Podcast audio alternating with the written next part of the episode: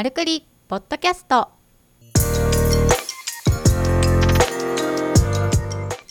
マルクリポッドキャストは医療ブランディングとホームページ制作を行う株式会社マルが配信しているポッドキャストです。開業医の院長とそこで働くスタッフさんたちから寄せられたお悩みをもとに医院経営のあるあるやマーケティングのコツお役立ち情報組織運営の失敗例などをお届けする音声プログラムです。皆さん、こんにちは。丸の鎌形です。島田ですはい。ということで、マルクリポッドキャスト第20回お届けしていきたいと思います。静かな拍手ですね。静かにはい。これを聞いている方はきっとはい。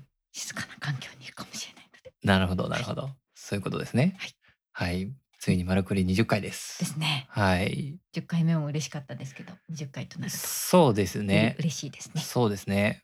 あっという間ですね。なんか、本当ですねはい。こんなに20回やってるかなっていうぐらいの。まあでもやっぱ初動がねうん。こういうのって最初の一歩が重いじゃないですか、そうですね。勉強もそうですけど確かに確かに。毎回こう習慣化するまでがきついですけど習慣化するうんと勝手に回ってくるといかそうですね。なんかあんまり頑張ってやってる感じがしないんで、いや頑張ってますけどいや頑張ってるんですけど、頑張ってるし時間もかけてるんですけど、はいすごく頑張ってやってるっていう感じはないので、あの習慣なんですよね。習慣化大事だとはい思いますはい。はいじゃあちょっと横道それましたが、最近近況というかあり今ますか？日いや本当にコロナ第7波身近に感じる今日この頃でしてはい。うちのスタッフの家族とかね、うんまあ、発熱したらその奥さんであるうちのスタッフうん子供もやっぱり調整しなきゃいけないっていうのが起こってきてますし、うんうん医療機関さんでもスタッフさんがコロナになられたとか、うん。そういった話は結構頻度高く聞こえるようになってきて。ね。でまあ神奈川のねお客様などもいらっしゃるので状況を聞くと、発熱外来がすごく逼迫しているというお話もあり、うん。もう他人事では一切ないといううん、状況になってねおります。うん。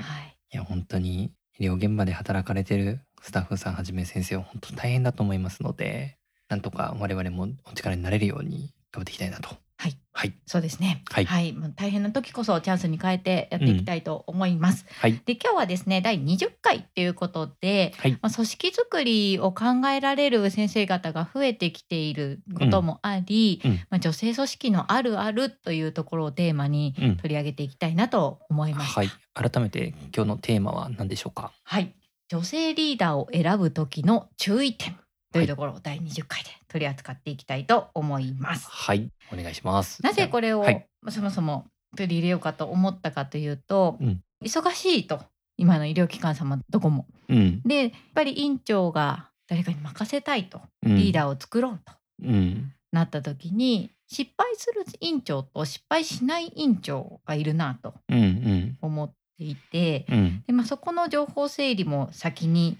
した方が良いのかなとうん思ったことと、あとうんどうしても理解できないポイントっていうのがあるみたいで、男性院長が女性組織に対して。うん。何が理解できないのかなというところもうん。お伝えしてその悩める院長のモヤモヤをうん。ちょっとでも気持ちが楽になるようにうん。なればいいかなと思っております。はい。ありがとうございます、はい。じゃあその失敗する院長とそうでない院長の違いみたいなとこから聞いていった方がいいですかねあそうですね。はいはい。当社もリーダー選び失敗したこといっぱいあるんですけれども、うんその例も含めてお話しすると失敗する例うんその3ぐらいありまして、はいはいまずその1がうん入社順に任命する。っていうことですねありますね。はい、あの開業の時から支えてくれたからと言って、リーダーに任命すると失敗するうん。うん。っていうのが一つ。うん。で第2弾っていうのが仕事ができるからリーダーというところに任命してしまう。うん。これも失敗する。これもありますね、よく。はいうんまあ、特にその専門職種の方とか、うん。医療機関ならではのヒエラルキーっていうのがあるじゃないですか、はい職種ごとの、まあ、そこの上から順に任命してしまうと、うん。なると、まあ、失敗しているところが多いかな。うん。うん。で3番目が新しい風を入れたくて逆に若手順に任命してしまう、うん。まあ、新しい風欲しさにうん。ちょっと突発的にはい。中途社員の新人を任命みたいなことうん。があると、まあ失敗してしまうということがありますと。うん。うん。はい、この3つはい。をお伝えしていきたいなとうん。思います。はい。はい、でまずその入社順に任命するっていうのがうん。私たちも実際やったことがあるんですけどうん。失敗しますね。うん。そうですね。なんで失敗したんですかね、これ。やっぱりその業務経験もあるしその人を立てようっていう気持ちが優先してしまって、うん。リーダーに求める人物像とかうん。そういった求める姿をしっかり定めないでうん任命してしまう、まあ、これよくあるポイント123に共通しての失敗になるんですけど、うん。会社として組織としてリーダーはこういうことをやってほしいですよというのをしっかり定めない順でなんとなく入社順とか仕事ができる順とか、うん。新しい風欲しさに任命すると絶対失敗すると。うん。なぜならこちらもなんとなく任命してるし、うん相手もなんとなくこれがリーダー像なのかなうん。って言って、それぞれの主観でうん動いてしまうから、うん。うん。っていうのが考えられるかなと。あ定義づきが曖昧なままお互いに進んでしまうみたいなイメージですかね。そうですねうん。で実際まああるんですよねそういった例を言うと、うん。リーダーに任命した瞬間はい。私リーダーだからしっかりしなきゃいけない、うんまあ、。責任感の強さからすごいいいことなんですけど、うんうん。暴君化してしまう人うんよくあります、いらっしゃいますね。私が全部やんなきゃいけない。しっかりしなきゃいけない。あれもこれも見させてください。うん。とか、管理しなきゃっていう形になって、うん。下のスタッフが辛くなってしまう。んうんうん。うこういう人もいますだからリーダーに求める姿っていうのがうん。その組織によって多分違うとは思うんですけど、うん私の中ではい私も暴君化するタイプの人間だったのでわかるんですけど、うん人を巻き込める人がリーダーにならないとうん。多分失敗します。うん院長が任せたい人を育てていきたいんであれば、うん。仕事ができるというよりかはどっちかというと気持ちよく人を動かせる人うん。がリーダーにならないとうん。離れていってしまう周りがうんうんなるんだなっていうのをすごくうん。感じたうん出来事ですね。自分で仕事を回すというよりも人を使ってとか、まあ、人に動いてもらって仕事を回せるみたいな人、ですね。特性の人の方がいいってことですよね。はい。やっうんうん。ぱり医療機関さんでどのリーダーさんでもはい。うまくいってるのか、うん。私こういうとこできないんだわってちゃんと言えてる人うは、ん。周りのスタッフさんが助けてうんいるうん。傾向が強くて、逆にトゲトゲしている人とか、ちょっと気が強すぎてもうなんか孤立している方の人っていうのは、もうなんかうん。仕事はできるけど。周りが動いてないっていうのがよくわかります。確かに確かに。これなんかちょっと具体例であるスタッフさん思い浮かんじゃったんでいいですか、まあどうぞ。まあ、あるクリニックさんの仮で M さんにしておきましょうか、まあ、クリニックってそのシュライバー業務とかでねパソコンで診療補助に入るっていう職種ありますけどその業務自体は M さんそんなに得意じゃないんですよはい。だから仕事個人仕事としてはそんなに能力が、まあ、めちゃくちゃ高いわけではないけど院長の考え方を理解してたりとか人に依頼をしたりとかできないことを助けてってすごく言えるというか嫌味なくみんなに頼れるというかうん、だからめちゃくちゃうまくいってますよね。上手なんですよね。そういう人って。人を動かす、ごめんね助けて。が上手というか。そうそうそうそう。そういう確かに人を動かせてる幹部スタッフさんとか見るとどこかこう抜けている部分とかどこかこう弱みの部分を周りに示してたりとか周りも理解してて助けたいと思って助けてるみたいなそんな関係性もあるのかなってちょっと思いましたね。そうですね。やっぱそれも院長も一人のリーダーじゃないですか組織の中の。うん、で院長自身も自分の苦手と得意が分かっていて、うん苦手をポッドキャストでも伝えましたけど、うんちゃんと手放して次のそのリーダーに任せることができて、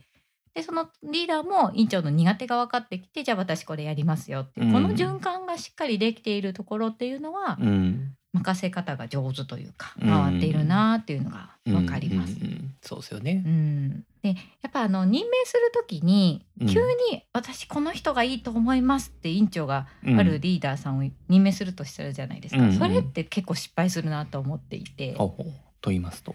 今日も取り扱いたい女性あるあるになるんですが、はい。うん。女性の心理の中でうん。目立って嫌われるのは嫌っていうのがややっぱり根底にあるんですよね。うんなぜ目立って嫌われるのは嫌っていうのがあるかというと、うんうんもっと掘り下げると嫉妬心とかになるんですよ。はいはい。あの人なんか言いたいこと言ってるよねとか、うんなんか院長に言われたから調子乗ってない、まあ、そんなこと言わないと思いますけど、うんうん。みたいなことが生まれるのが嫌だから、うん。みんなの前で褒めないでくださいねとか。あなんかそういうの私も実際スタッフに言われたことあるんですけど、なんか私だけで褒められてて、うん。周りはどういう気持ちなのかちょっと心配ですとかって言われた時に私もあっってなって、うん。そうか。うん。そういう気持ちを考えて言わないと。うん。嫉妬が生まれるのかと。うん。女性組織同士にうんは、まあ、実際ありますよね。まあそうですよね矢面に立ちたくないっていうことですよね。矢面に立ちたくないというか嫉妬で揉めるの方が嫌だ。の方が近いんじゃないですかね。はあはあはあはあ。女性同士のうん。妬みひがみうん。が起こるぐらいだったらみんなで横並びで手つないで用意ドンしたい、うんうんうん。誰かが一等賞ではない。うん。でもそれが、まあ、男性社会とかだと1番2番とかってなるのがうん普通なのでうん。なんで褒めちゃいけないのになるわけですよ、うん。男性委員長にとっては。そういうことですね。はい、だから一人だけ目立たせちゃうとその人が攻撃の対象になっちゃう可能性あるよっていうようなことですかね。そうですね。なので、まあ、先に定義づけどん。なメンバーに対してもうちのリーダーはこういうリーダーだからうん。なりたい人いないって定義が先うん。であってそこにここに合うリーダー像って誰かな、みたいな話をしていった方がまだうまくいくうん。とは思います。うんうん。その点でいくとですね、まあ、これまたうまくいってるクリニックさんの例でいくとそれ一人なんでやっぱりリーダーって矢面になって攻撃対象になっちゃうので2人3人で複数でやってらっしゃるところもありますよね。そうですね。主任というメンバー3人。うん、回すとうんそういったとこありますね。そうですね。あれすごいうまい形だなって思いますね。上手ですよね。うん、なんかそれぞれにそれぞれのポジションというか、あなたはこの分野のリーダー、あなたはこの分野のリーダーみたいな形で一部その責任を負うんだけども、でもまあ全体3人で幹部というか主任としてフォローするよみたいな、うんそんな感覚だと、まあ確かにこの一人で目立って矢面に立つっていうところはうまくこう情が生きているというか。そうですね。やっぱそのバランスって大事なんだなって組織づくりではいつでも思います。うん、うんそうですよね。あとその仕事ができる人がリーダーになったら失敗する理由って、うん、あそうだなって思ったのがうんあって、はい仕事ができるはいいことじゃないですか。はいはい。で委員長も信頼するじゃないですかうん仕事ができるから。うんなんですけど仕事ができる人って、うん仕事ができない人の気持ちがわからないんですよ。うん。はっきり言うと。うん。でこれがもっと最悪なのが、はい。仕事ができる年下の人がうん。年上の人をマネジメントする時になった時、うん。もう最悪な結果になります。うんうん年下で私はできるのになぜあなたは年上で仕事ができないの？え？なんで？ってなるわけですよ。うんうん。あなたは私より人生経験あるよね？みたいになってしまって、うん。押し付けてしまう傾向になります。うんで年上の人もプライドがあるからうん。なんでこんなこと言われなきゃいけないの？ってなってしまって、うん。うまく回らなかったりします。でこのうん。年下の人がうまく甘えられるタイプとかだったらいいですよ。その上の人をですよ。うんすいませんできないんで助けてもらえますか？みたいな言い方ができる方だったらいいんですけど、うんえこれ私のやり方だってできたんですけどなんでできないんですかね？どういうことですかね？うん。わからないですね、みたいな感じになると、うん。多分うまくいかないです、そうですよね。うん。この辺でもめちゃくちゃ難しいですね。難しいです、うん。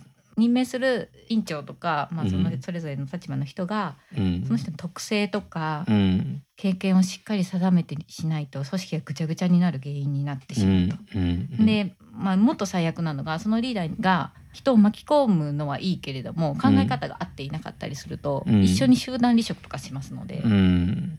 かなり慎重にやらないと事故ります。うん。はい。そうですよね。だからそういう意味でも新人さんであってもどういう人を入れるのかっていうのは今のスタッフさんとの相性とかもちゃんと考えて入れていかないと大変ですよね。そうですね。そうなるとまあやっぱり採用もクリニック全体で考えるというか組織全体でやっぱり考えていくっていう方向じゃないとなかなかこの女性マネジメントを安定してやっていくってレベル高いなって 思います。はい。ですしやっぱり委員長がそのリーダーにね対してうんこうしてやってよって言って、それがまた押し付けになったら今度委員長と対リーダーみたいになってしまって、うん。もう大変なことになるので、いやこれ難しいですよ。はい、ちょっと男性視点のお話もしてもいいですか？どうぞどうぞ。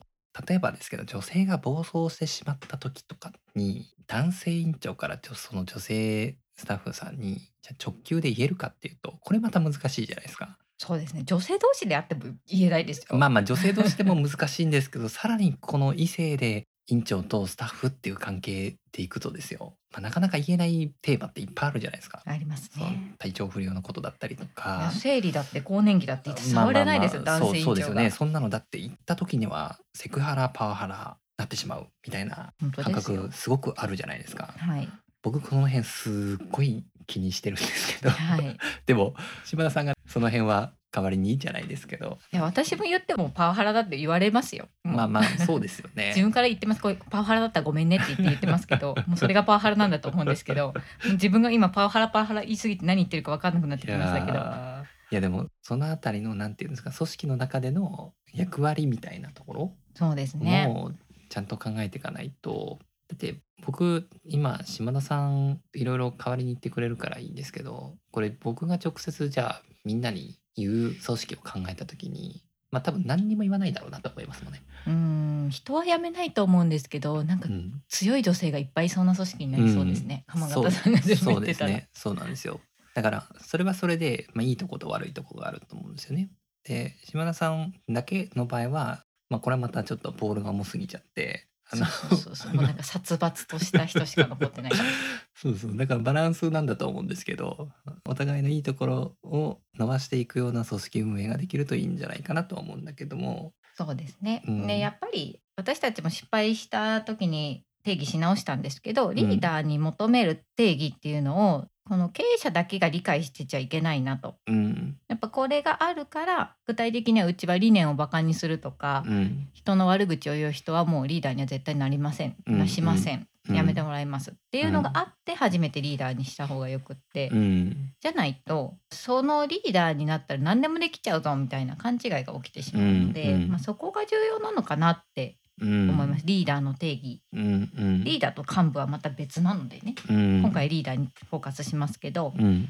やっぱそこをしっかり組織どの組織であってもしっかりあってうん。定める。プラスやっぱり医療機関さんって少数制でやってらっしゃると思うので、うんうん。余剰人員は確保できないからこそ、うん。そのプレイングマネージャーになりつつリーダーをやるうんからうん。その負担があるからこそじゃあ手当どうするんだとか、うんうん。教育手当をつけたらいいって問題ではなくって、うんじゃあ人事効果は教育担当とプラスその教育した相手がうん。成長して初めてあなたの評価になるよっていう前提になった上でのうん。任命だったりとか、うん。まあそういったところをしっかり定めた上でなんとなく任命して任せるは危険かなと。うん思いますそうですよね。はいだからまあこの辺も本当に仕組みとしてトライアンドエラーじゃないですけど常にこう変えていかないとうまく実装していかないっていうかですねまあ本当に見直し見直しできてますんで、そうですね。うんんでもそういう定義づけとかをちゃんと考えるっていう振り返るっていうことがすごく大事ですね。